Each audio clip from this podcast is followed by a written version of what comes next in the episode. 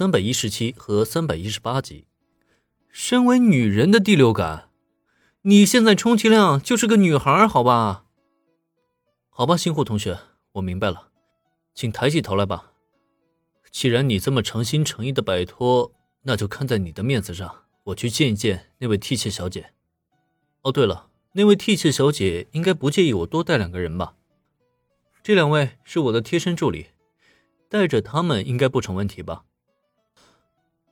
听到林恩这句话，新户飞沙子下意识将目光投向到小兰和原子身上，眉头微皱，他的表情有些为难，但很快他却好似下定了什么决心一般，重重的点了点头。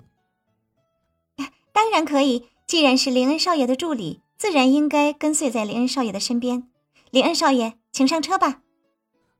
大概新户飞沙子也看出来了，林恩呢，并不想见自家的惠里奈大人。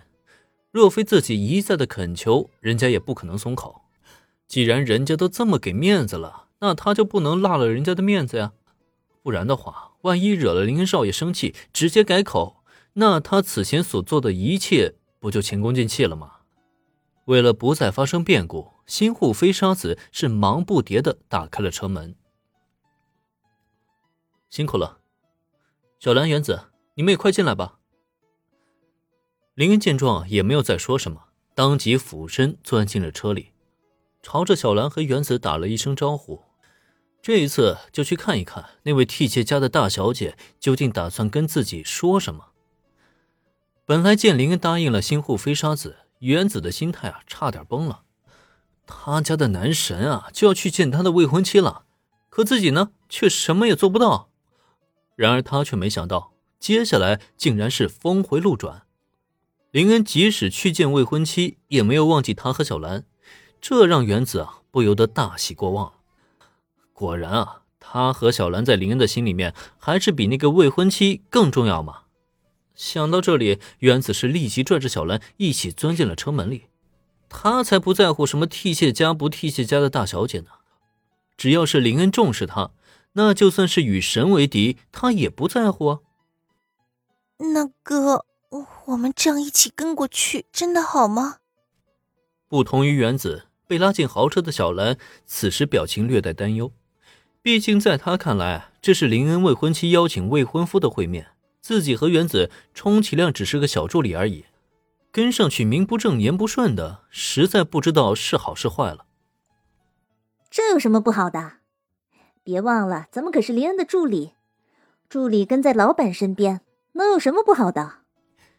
小兰的担忧还没等林恩宽慰呢，一旁的原子就已经大大咧咧的一把搂住小兰肩膀，表情那叫一个畅快啊！但原子的心情很是乐观，小兰却不能跟他一样胡闹，下意识看向林恩，恐怕也只有林恩的肯定回答才能让他安心了吧？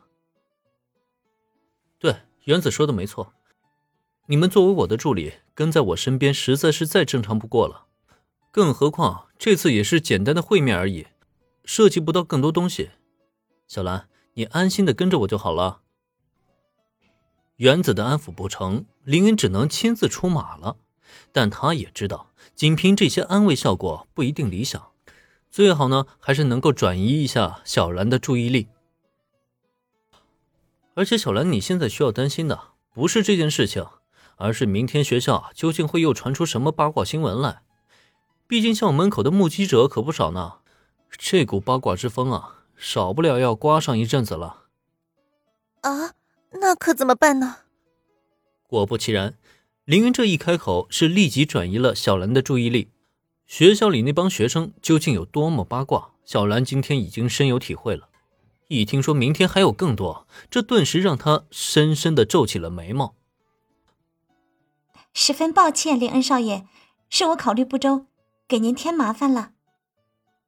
林恩的话不仅小兰听到了，坐在副驾驶位上的新户飞沙子也同样听到了，这让他忙不迭的转过头来向林恩道歉。毕竟，真要是因为这个而给林恩造成困扰，那他同样也要担负很大的责任啊。没关系，反正我已经习惯了。不过，新户同学，这种事情如果还有下次的话，你最好提前跟我联系一下啊。面对飞沙子的道歉，林恩摆了摆手，他倒不是在斥责这个秘书子什么，只是为了转移小兰注意力而已，自然啊也不会揪着这件事情不放。